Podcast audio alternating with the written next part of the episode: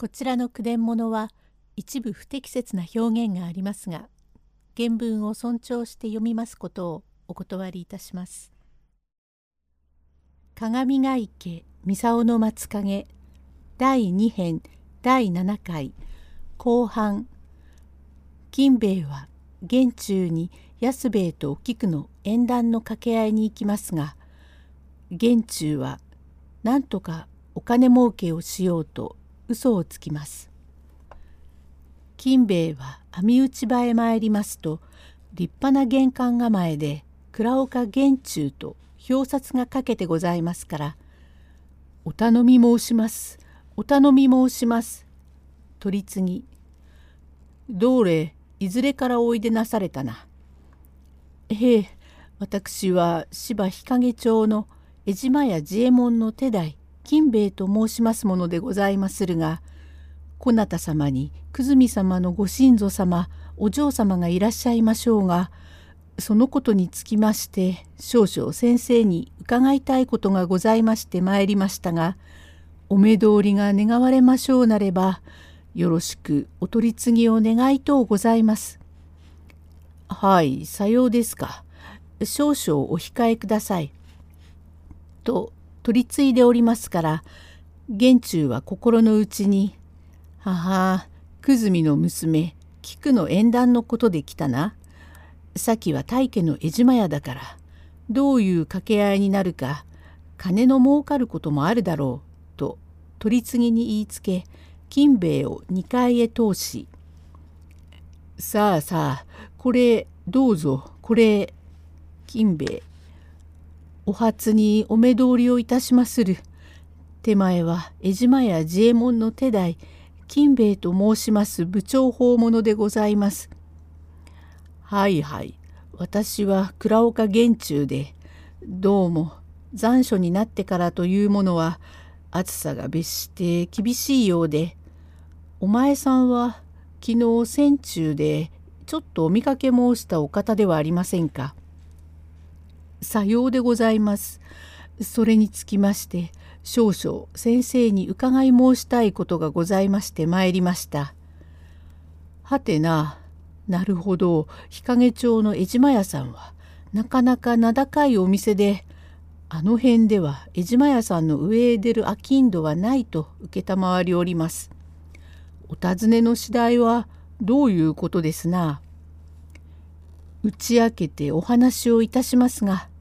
ただいま江島屋の養子になっておりまする治兵衛と申す者は元三浦島の神様のご家来野口安兵衛というお方の息子で若い時天満町の競り呉服屋へ奉公していましてちょうど今から6年前11月3日深川編から掛け金を受け取って帰り道で悪者のために金子を取られた上に大川へ投げ込まれ浮きつ沈みつ苦しみもがいておりますところを手前主人が船で通りかかりすくい上げ奉公先へは60金を繕い手前方の奉公人といたしましてついに主人の眼鏡を持ちまして養子にいたしただいまでは治兵と改名いたしております。と言われさすがの漢学非道の玄中もぐっと肝へ答え心の内で思い出せばちょうど6年前下総から江戸へ出てここぞと頼るところもなく路頭に迷うその折から小僧が60両の金を持っていたのに心が動きその金を取って大橋から投げ込んだのが今の江島や治兵衛かと驚いたが横着者ですから色にも見せず「はいさようですか。なるほど」それから安次郎の神父安兵衛は3年以前本庄のかっぱ干し場で何者とも知れず切り殺され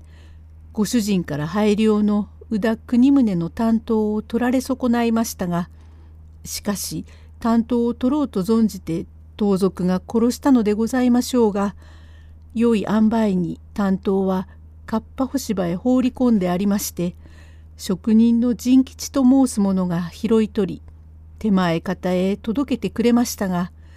その殺された晩安兵衛が主人と私どものところへ夢枕に立ちまして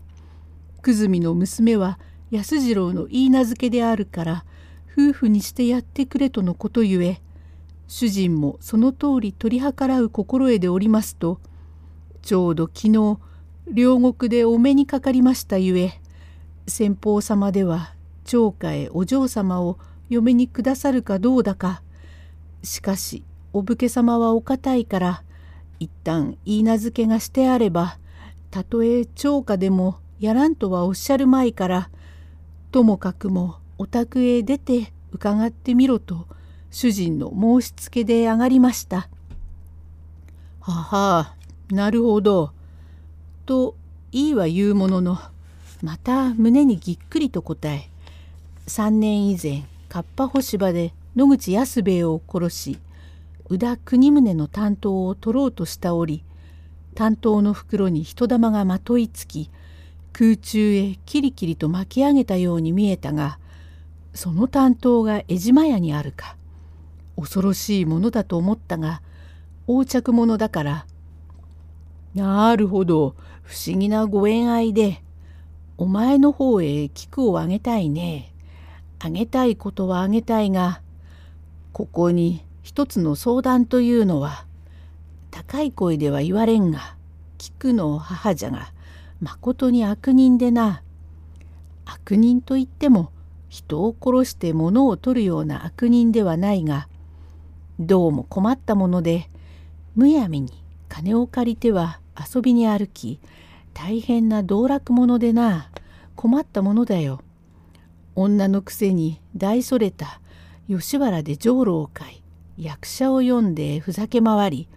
どうもけしからん始末でそれゆえ諸々に借財がかさみ菊の嫁入り道具はもちろん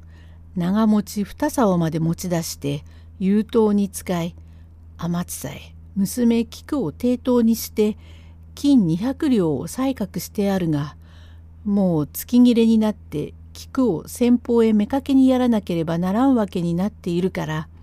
お前のところへやりたいことはやりたいがまさかその200両をお前の方から出しておくれとも言われず大きに心配いたしているので「へえお道楽でいらっしゃいますな。そういうお方も世間には随分ございますものでさようなれば手前方より200両償いますればお嬢様をいただくことができましょうか。そうしてくださればまことにありがたい。その代わりにあのおふくろは聞くと縁を切ってあげます。いやさそうしないと江島屋さんは大家だから出入りしてたびたびに小遣いを稼い稼いでは仕方がない。当人のためにもならんから親子縁切りにしてご迷惑のかからんように僕が取り計らいましょう。そうしてお前のお店は古着屋さんだから嫁入りの支度はあるだろう？さようならあなた様と私と話し合いでそういうことにお願い申します。そんなら別におふくろに会わん方がよろしい。さようならおいとまいたします。と金兵衛は立ち返る。後半2へ続く。